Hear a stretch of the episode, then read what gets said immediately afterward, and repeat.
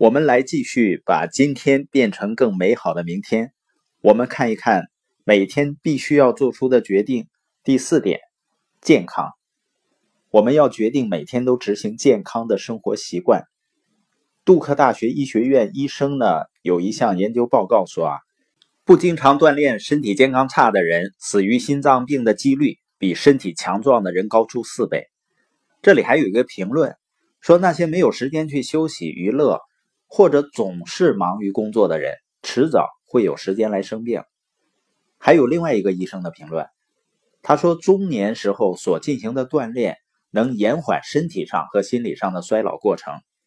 约翰呢谈到了他自己的情况，他在四年前患了心脏病，通过治疗呢，他很快康复了。那在治疗期间呢，他每天都坚持健康饮食，并且呢坚持锻炼。那大概三年前呢。他的心脏病医生对他说：“啊，你不必为自己的健康担心了，不要再把自己看成是一个心脏病人了。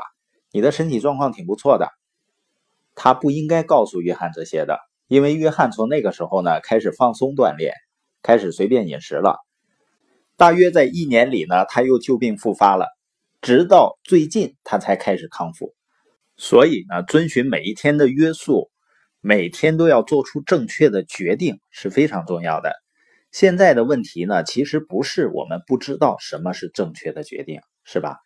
我们从来不是因为缺乏知识而受苦，我们经常是因为缺乏约束而受苦。我们知道自己不需要更多的指引，不需要更多的教育，我们只是经常不得不回头来面对现实。关于健康的，马克吐温曾经说过一段话，他说：“如何保持健康呢？就是吃你不喜欢吃的东西。”喝你不喜欢喝的东西，做你不喜欢做的事情，你就可以保持健康了。每天都要为健康做出正确的决定，这件事很重要。第五个决定呢，就是人际关系，要决定呢，每天都要投资在健康的人际关系上。关于人际关系呢，有一个统计学的数字，说任何一个人通过另外的四个人就可以认识世界上的任何其他人。你和整个世界呢，已经建立起一种网络关系。当然，现在单纯的有人际网络还不够的，需要呢把人际关系变成人脉关系。而通过社群呢，你就可以通过持续的价值输出，把自己的人际资源变成人脉资本。另外呢，人类行为还有个相互影响的规律，就是说呢，人们用以别人对待自己相似的态度。来对待他人，换句话说呢，如果我对你的印象不好，即使你对我的印象在一段时间内还挺好的，但是你对我的好印象很可能维持不了多久。如果我对你的印象不改变的话，总会有一天我把你对我的好印象降低到我对你的印象一样差，这就是相互影响规律。那怎么才能够更好的和人们交往呢？我们要问自己这些问题：当你开始一段人际关系的时候，你要问自己：我跟这个人交往，我有一个不可告人的动机吗？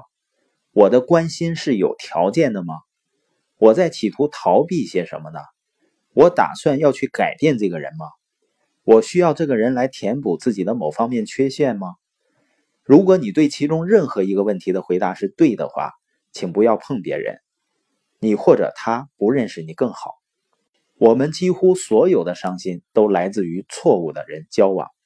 本杰明·富兰克林呢，每天一定要腾出时间来问自己两个问题：早上的问题是我今天应该做些什么好事儿，应该做些什么对目标有关系的事情；晚上的问题是呢，我今天做了什么好事儿，我有没有在向目标靠近呢？富兰克林他意识到啊，如果他每天都这样做的话。好事呢就会复合增长，你就会为很多人做很多事情，终有一天呢你会感到惊奇。你可以说呢，我为很多人的生活带来了不同，你为此而得到赞赏。有一个成功人士说啊，我一生付出不懈的努力，让我在一夜之间成功。所以呢，让你每一天的决定都成为正确的决定，让每一天所受的约束成为正确的约束。并且每天都这么做，日复一日，年复一年，终于有一天，它会复合增长起来。终于有一天呢，你会惊喜的。你不太会为自己周围的人感到惊喜，你还会为你所做的事情感到惊喜。而你知道，你不是在一天之内做了所有的这些事情，而是你每天都那么做。这是你每天都那么做，所以呢，终于有一天你会因此而得到赞赏。你就是通过这样的方法，把今天变成更美好的明天的。